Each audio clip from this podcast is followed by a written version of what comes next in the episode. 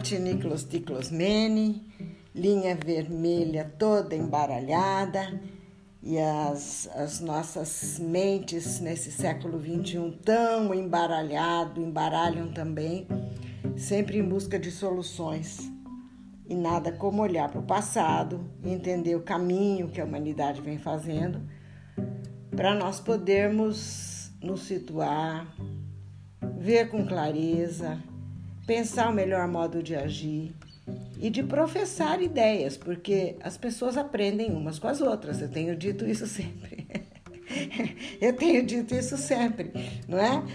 É importantíssimo ler, mas é importantíssimo trocar ideias e, e usar recursos que antigamente se usava, hoje em dia até que não tanto.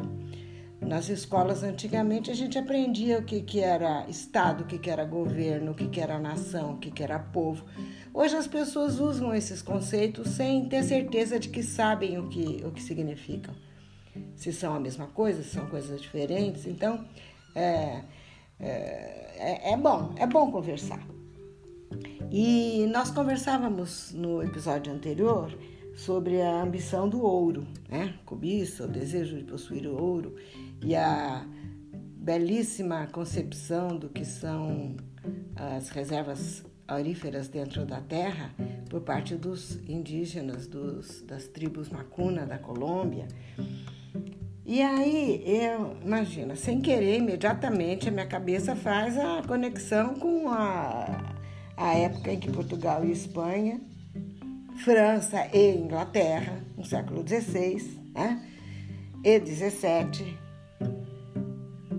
procuravam de todas as formas se apropriar do ouro e da prata aqui da América.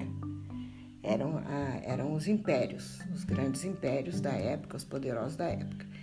Agora, eu vou contar para vocês hoje algumas coisas que vão ajudar vocês a pensarem. É, nesse período que a gente está comentando aqui, século XVI e XVII, era a época do mercantilismo, para que essas potências não perdessem seu ouro, para que não viessem outras, como a França e a Inglaterra, que eu acabei de mencionar, que não foram os descobridores da América, não viessem também no rastro, né? com o faro nessa riqueza toda, buscar o ouro aqui, eles fizeram tentativas, houve invasões francesas, e, é, mas os ingleses usaram outras artimanhas. Mas aí os portugueses e espanhóis usaram o recurso do monopólio. Eles criaram o chamado Pacto Colonial e é, ficou estabelecido diante do, do mundo todo e, e com as, as terras descobertas que os únicos que tinham direito de fazer comércio, de buscar as riquezas e, e, vender no resto do mundo era Portugal e Espanha. Eram os, os próprios países é, as potências que haviam descoberto. Mas é óbvio que as demais também, como eu já comentei com vocês, usaram todos os recursos. Até piratas foram contratados. Até piratas foram contratados para é, saquear o ouro que vinha de Portugal, aquele montão de ouro. Não vou voltar. Eu fico tão deslumbrada com essa essa fase e repito muitas vezes as, as coisas e não, não quero ficar repetindo. Quero seguir adiante e mostrar para vocês como é, a, o ouro escoava da América para Portugal e Espanha, mas escoava ainda mais, principalmente de Portugal para Inglaterra. Havia, um, vamos dizer, brechas, tá? É, fora os saques a navios, os piratas, os corsários, que eu já expliquei qual a diferença entre um e outro havia um escoamento das riquezas que vinham da América, é, de Portugal para, para a Inglaterra, através da, da dívida. A dívida, os empréstimos. Não se esqueçam que é, se não chega por, como não chega diretamente, indiretamente o dinheiro pode escoar perfeitamente. Né? Você pode ser uma pessoa muito rica, ter muito dinheiro diante é, de um, momento de, vai, de comparação. Se você for comparar uh, o que você ganha num emprego bom com o que ganha um, um, ajudante de pedreiro, você vai fazer uma comparação, você vai ver que você ganha muito mais, pode parecer que você é muito rico, mas a riqueza não é quanto você tem, a riqueza é quanto você sabe equilibrar seus seus gastos. Se vocês ganham muito e gastam mais do que aquilo que vocês ganham, vocês não são ricos. Vocês aparentemente são ricos, mas vocês são pobres, são endividados. E vai ver que aquele ajudante de pedreiro consegue fazer manter o seu orçamento equilibrado, ele ganha pouco, mas gasta pouco e ele tem condição até de poupar, e você não. Então é tudo muito relativo isso. E Portugal tinha muito dinheiro, recebia muito ouro, mas escoava grande parte, praticamente tudo do que ele extraía de ouro, ele estava endividado com a Inglaterra e ele mandava esse ouro todo em forma de pagamentos da dívida, de juros, de empréstimos que fazia, porque a Inglaterra é, era a poderosa no, no esquema financeiro na época. Né? Há muitas implicações, muitas, inclusive a vinda da família real, quando na escola vocês forem estudar sobre isso, vão ver que foi uma opção mais ou menos forçada, né? Uh, quase que uma falta de opção de Dom João VI vir para o Brasil por causa da dependência econômica que ele tinha com relação à Inglaterra. Paralelamente a essa, é, essa questão do monopólio e o poder todo que o o iniciante sistema financeiro do mundo, que na época era a fase do mercantilismo, fora essa supremacia financeira que os impérios tinham com relação à América, veio também uma, uma ideia, a disseminação da, da supremacia da cultura branca. Como se os brancos fossem raças superiores que tinham inclusive o dever de civilizar os outros povos. A vovó já falou algumas vezes do salvacionismo para vocês. Nessa pretensa superioridade dos brancos, havia também a pretensa superioridade da religião católica. Os, os pobres dos indígenas aqui tão maravilhosamente conectados com a natureza, com seus com suas crenças, com o conhecimento de espíritos e de dimensões é, da existência que vão além do, do, corpóreo, com as conexões com os espíritos da, da, das selvas, com os, todos aqueles é, aquelas entidades que os xamãs cultuavam e o povo realmente reverenciava, enfim, toda aquela cultura que não tem nada de atrasada, pelo contrário, hoje em dia a ciência nos leva a incorporar tudo que nós já aprendemos através da doutrina católica, apostólica romana, do cristianismo, incorporar muitas crenças que podem ser chamadas de primitivas até hoje, mas que na verdade são uma dimensão bem diferente do conhecimento. Né? Então, nesse período colonial, a cultura, a religião, a ganância, o mercantilismo, tudo isso era uma conexão só. A igreja estava perfeitamente, a igreja católica estava perfeitamente conectada com esse, com essa cobiça toda, tá? Tanto que na, na Idade Média Europeia, uma das maiores proprietárias de terra, ah, um dos maiores senhores feudais era a Igreja Católica. E eu estou falando isso com toda tranquilidade, sem parecer alguém que tem algum tipo de preconceito, porque eu já trouxe aqui um, um dos ícones do, do século XXI, alguém que eu admiro profunda e sinceramente, que é o Papa Francisco, falando o que ele acredita hoje. A igreja também mudou. Né? Então, é, na verdade, o que existe sempre é, é, um eterno movimento. Nós estamos sempre nos movimentando. E como eu disse há pouco tempo atrás, a gente se movimenta andando para frente, dando um passo com a direita, um passo com a esquerda, né? Um passo com a perna direita, um passo com a perna esquerda. Nesse momento parece que o passo mais o passo mais largo é o passo da direita, mas nós estamos indo em frente. Muito bem. Nessa época que a vovó está contando para vocês aqui, que já são é, bastante informados, vocês já conhecem uma porção de coisas, eu posso ajudá-los a lembrar que nesse mesmo período de descobrimento que a gente está abordando, a, a Espanha, quando descobriu a América em 1492, ela vivia lá no seu ambiente europeu, no seu núcleo ibérico, vivia o tempo da chamada Reconquista. O que, que é isso? Vocês já devem ter estudado. Foram guerras que duraram mais ou menos sete anos para expulsar os mouros. E mouro é um outro nome que se dá para o Islão.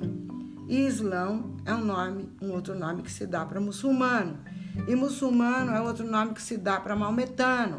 E maometano é o seguidor de Maomé, um profeta que no século VIII depois de Cristo, lá na Arábia Saudita, no Oriente Médio, pregou uma religião tão forte, tão poderosa quanto era o cristianismo. Só que ela nasceu ali no século VIII depois de Cristo e se, e se expandiu muito. Mas tanto ela se expandiu com esse intuito de, de divulgar a fé, de difusão da fé, que eles dominaram o norte da África, levando a sua crença, né? É, transformando o pensamento das pessoas originadas naqueles lugares em pessoas também muçulmanas, também, é, é, também maometanas ou islamitas ou mouros. Esse nome mouro foi adotado mais no norte da África e, e quando eles entraram pelo, pelo, pelo canal de Gibraltar ali, quando eles entraram pelo Estreito de Gibraltar, entraram na Península Ibérica e dominaram também, eles também ficaram conhecidos como mouros, sabe? Tanto que os espanhóis, tem muito, muito espanhol que parece árabe, a, a, a miscigenação foi grande, eles ficaram oito séculos lá. Só que chegou uma hora, com a ajuda da Igreja Católica, por isso que houve cruzadas, etc, etc, etc. Esse não é o nosso foco aqui. As cruzadas eram exércitos de católicos para expulsar os mouros dos espaços que eles haviam conquistado no Oriente Médio e, é, e na, no norte da África e na própria Europa. Aí, é, durante essa Guerra Santa, chamada Guerra Santa contra o Islã, finalmente, com o envolvimento do Papa, dos católicos, a rainha Isabel e o, o rei Fernando conseguiram expulsar todos os muçulmanos da Península Ibérica e conseguiram expandir, né? Aí eles tiveram condições e quando acabou a, o problema local de procurar outras terras e foi quando eles descobriram a América. Só que nessa época, vejam como tudo tem conexões que a gente vai fazendo. Eu estou fazendo, possa, pode, possa ser que eu esteja errada, pode ser que eu esteja errada, mas na minha cabeça a coisa funciona assim. Quando eles expulsaram os mouros, eles expulsaram também judeus que viviam naquela região, sabe? Ah, naquela região ali da Península Ibérica havia muitos cristãos novos cristãos novos não deixava de ser um contingente judeu que tinha se transformado em cristão obrigado para fugir da fogueira da Inquisição. Então, o cristão novo e o judeu têm uma raiz comum, mas os, os espanhóis expulsaram efetivamente os judeus. E, agora é dedução minha, por causa do conhecimento que eu tenho de da formação étnica da, da Flandres, da região ali da Holanda, Bélgica, os Países Baixos, né? Eu acho que é, foi um momento de dispersão dos judeus que, saindo da Península Ibérica, foram para os Países Baixos, e vocês procurem comprovação disso. E ali eles realmente se dedicaram, porque judeu é muito ligado ao comércio, como eles sempre foram muito expulsos das terras onde eles viviam, toda hora estavam sendo expulsos de um lugar, ou pelo Império Romano, ou pelos é, várias nacionalidades, ou pelos cristãos, eles estavam sempre expulsos de onde eles viviam. Eles não tinham como ser proprietários de terra, não dá para sair fugido toda hora, rapidamente, com pressa e levar terra. Não dá para levar uma indústria, não dá para levar um estabelecimento comercial. Então, eles tinham moedas. Os judeus se é, aperfeiçoaram nessa forma de ganhar dinheiro fazendo compra e venda onde eles estivessem. Tanto que eles foram é, os criadores, não me lembro agora o nome do criador, mas era de origem judaica, das companhias das Índias Ocidentais e da Companhia das Índias Orientais, o maior empreendimento comercial que houve naquela época. Era de judeus. E aí, vejam como as coisas funcionam século 17, 18, né? Vão fazendo conexões, vão fazendo links. Enquanto a América está sendo colonizada, coisas estão acontecendo na Europa. Está fervendo o clima, o ambiente está tá fervendo na França, que vai desembocar no final do século XVIII na Revolução Francesa, certo? Os operários estão começando a ser explorados dentro da Inglaterra com a Revolução Industrial, que foi primeiro lá do que em qualquer outro lugar. O pensamento do mundo começou a ter que mudar um pouquinho, porque a estrutura de produção mudou, né? O, o mundo estava eh, consolidado um pensamento, uma, uma, um paradigma de, de aceitação de que a nobreza, a aristocracia agrária, ela, os reis, as monarquias, os papas mandam e os servos é, obedecem para poder ter o direito de plantar um pouquinho na terra do Senhor e pegar um pedacinho da colheita para ele, o resto tudo é para o Senhor. Tudo isso é feudalismo, tá? Mas eu falei há pouco tempo atrás que nos burgos Alguns comerciantes cresciam, se, se empoderavam cada vez mais e podem estar certos de que nesses burgos havia muitos judeus, havia muitos comerciantes, burgueses, gente que não tinha terra, mas que tinha poder, muito poder, muitíssimo poder. O poder econômico foi crescendo tal e a estrutura de produção da vida material mudando de tal forma que ali o comércio teve essa proeminência. Eu volto a falar mercantilismo, e aí Aquela ideia feudal do monopólio passou a ser contestado, criou-se a contradição de existir um mundo que não, no qual não cabiam os verdadeiros produtores do, da riqueza, não cabiam os comerciantes, não cabiam os, os burgueses. E, e aí houve uma, um momento na França que surgiu uma, uma tendência conhecida como laissez-faire. Esse, esse movimento, esse, essa forma de pensar, era um intuito, era no intuito de, de que se de que houvesse uma, uma liberalização de todas as trancas das travas, dos entraves do modo de produção feudal. A burguesia queria liberdade, ela queria, ela tinha dinheiro, tinha muito dinheiro, era poderosa, sentia-se poderosa, mas os seus uh, os privilégios dos nobres e dos reis e da igreja e todos as, as, uh, os limites que eram impostos ao seu poder, por exemplo, não podia comprar terra. Não podia comprar terra, não podia vender terra.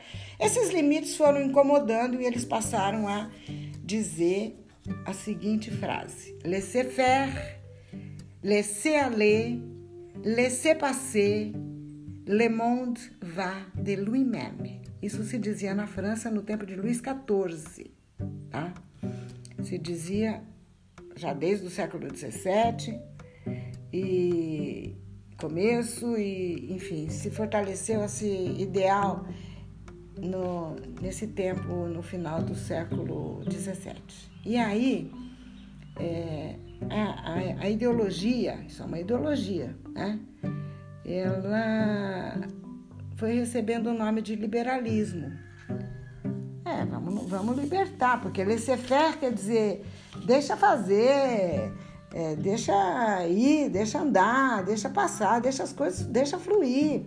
O mundo anda por si mesmo. Isso é um ideal de liberalização daqueles entraves do feudalismo, sabe?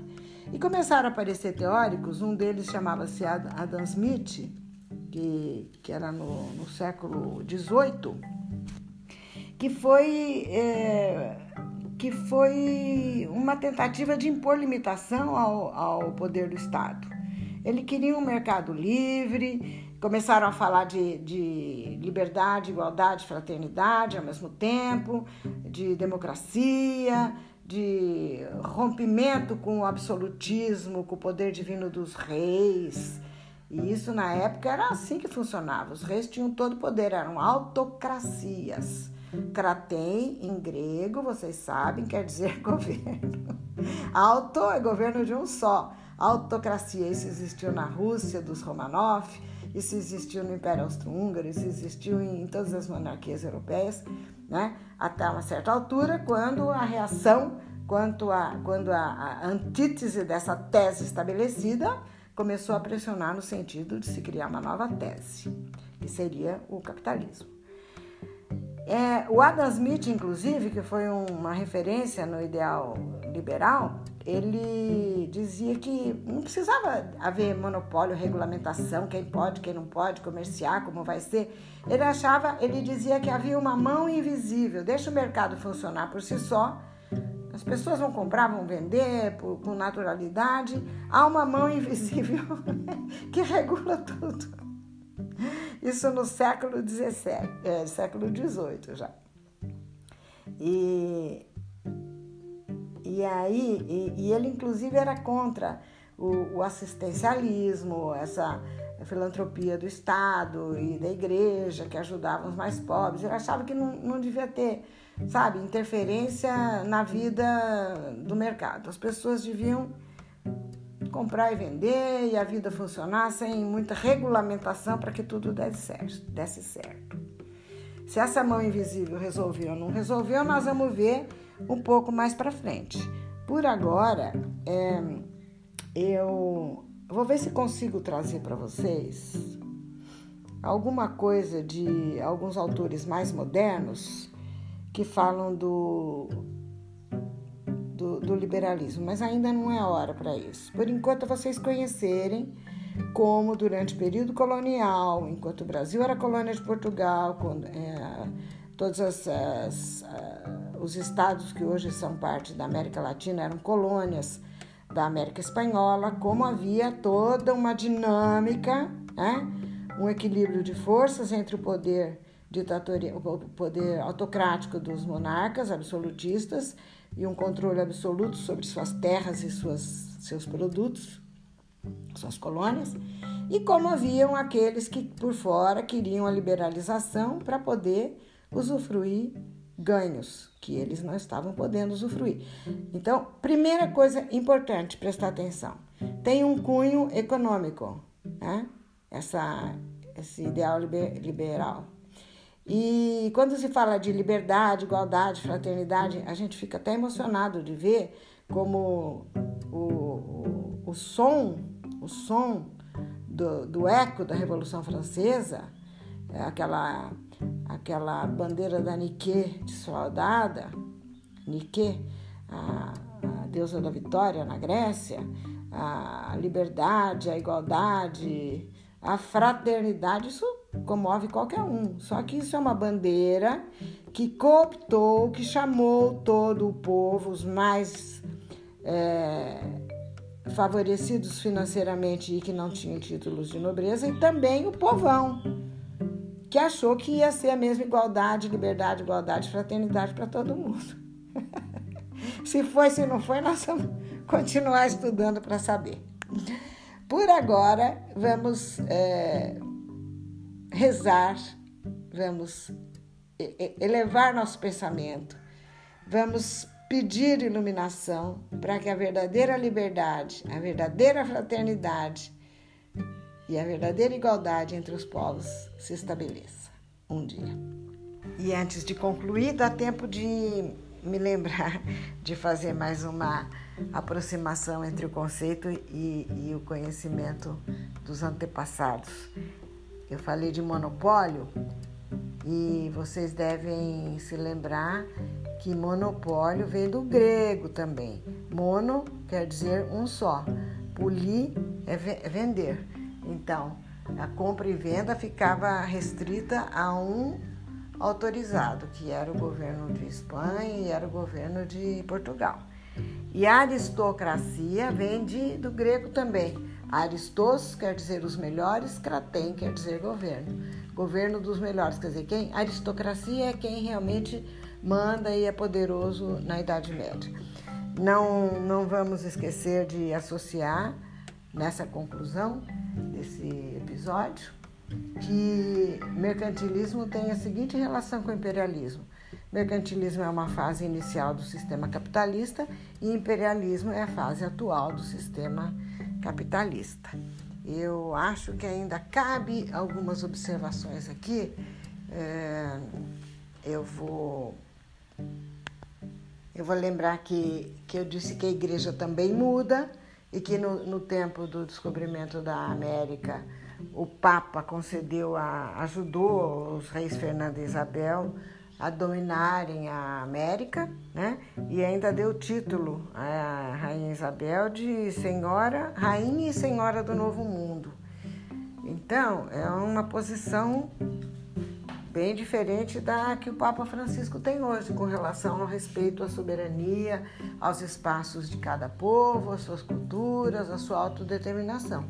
Eu vou até pôr um trechinho aqui de um discurso que o Papa fez na Bolívia em 2015, que aliás é uma posição bem diferente né, daquela dos papas daquele período colonial. Vamos ouvir o Papa Francisco.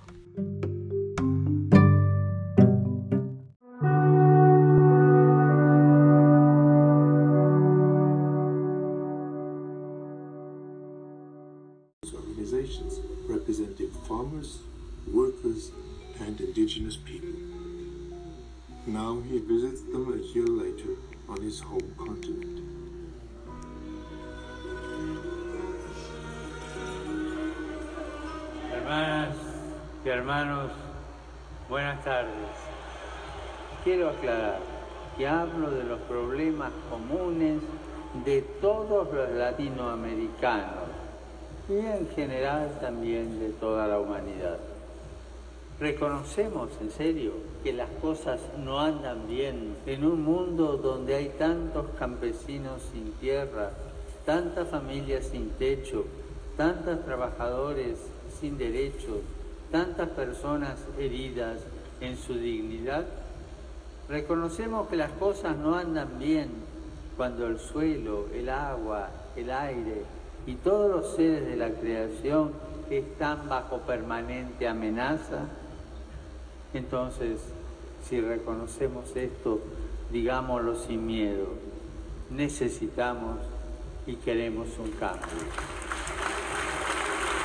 Queremos un cambio en nuestra vida, en nuestros barrios, en el pago chico, en nuestra realidad más cercana. Digamos no a una economía de exclusión e inequidad donde el dinero reina en lugar de servir. Esa economía mata, esa economía excluye, esa economía destruye la madre tierra.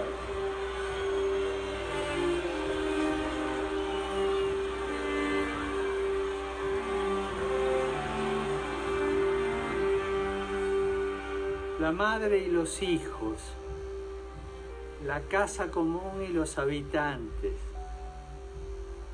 van juntos, van juntos. La madre tierra, la hermana tierra, decía San Francisco. Por eso quise comenzar esa encíclica con el himno de San Francisco. Van juntos. Y si usted hoy día me pregunta, para usted, ¿cuál es el pobre más pobre, más pobre, más pobre que existe? Yo diría la madre tierra. La hemos despojado, la hemos maltratado,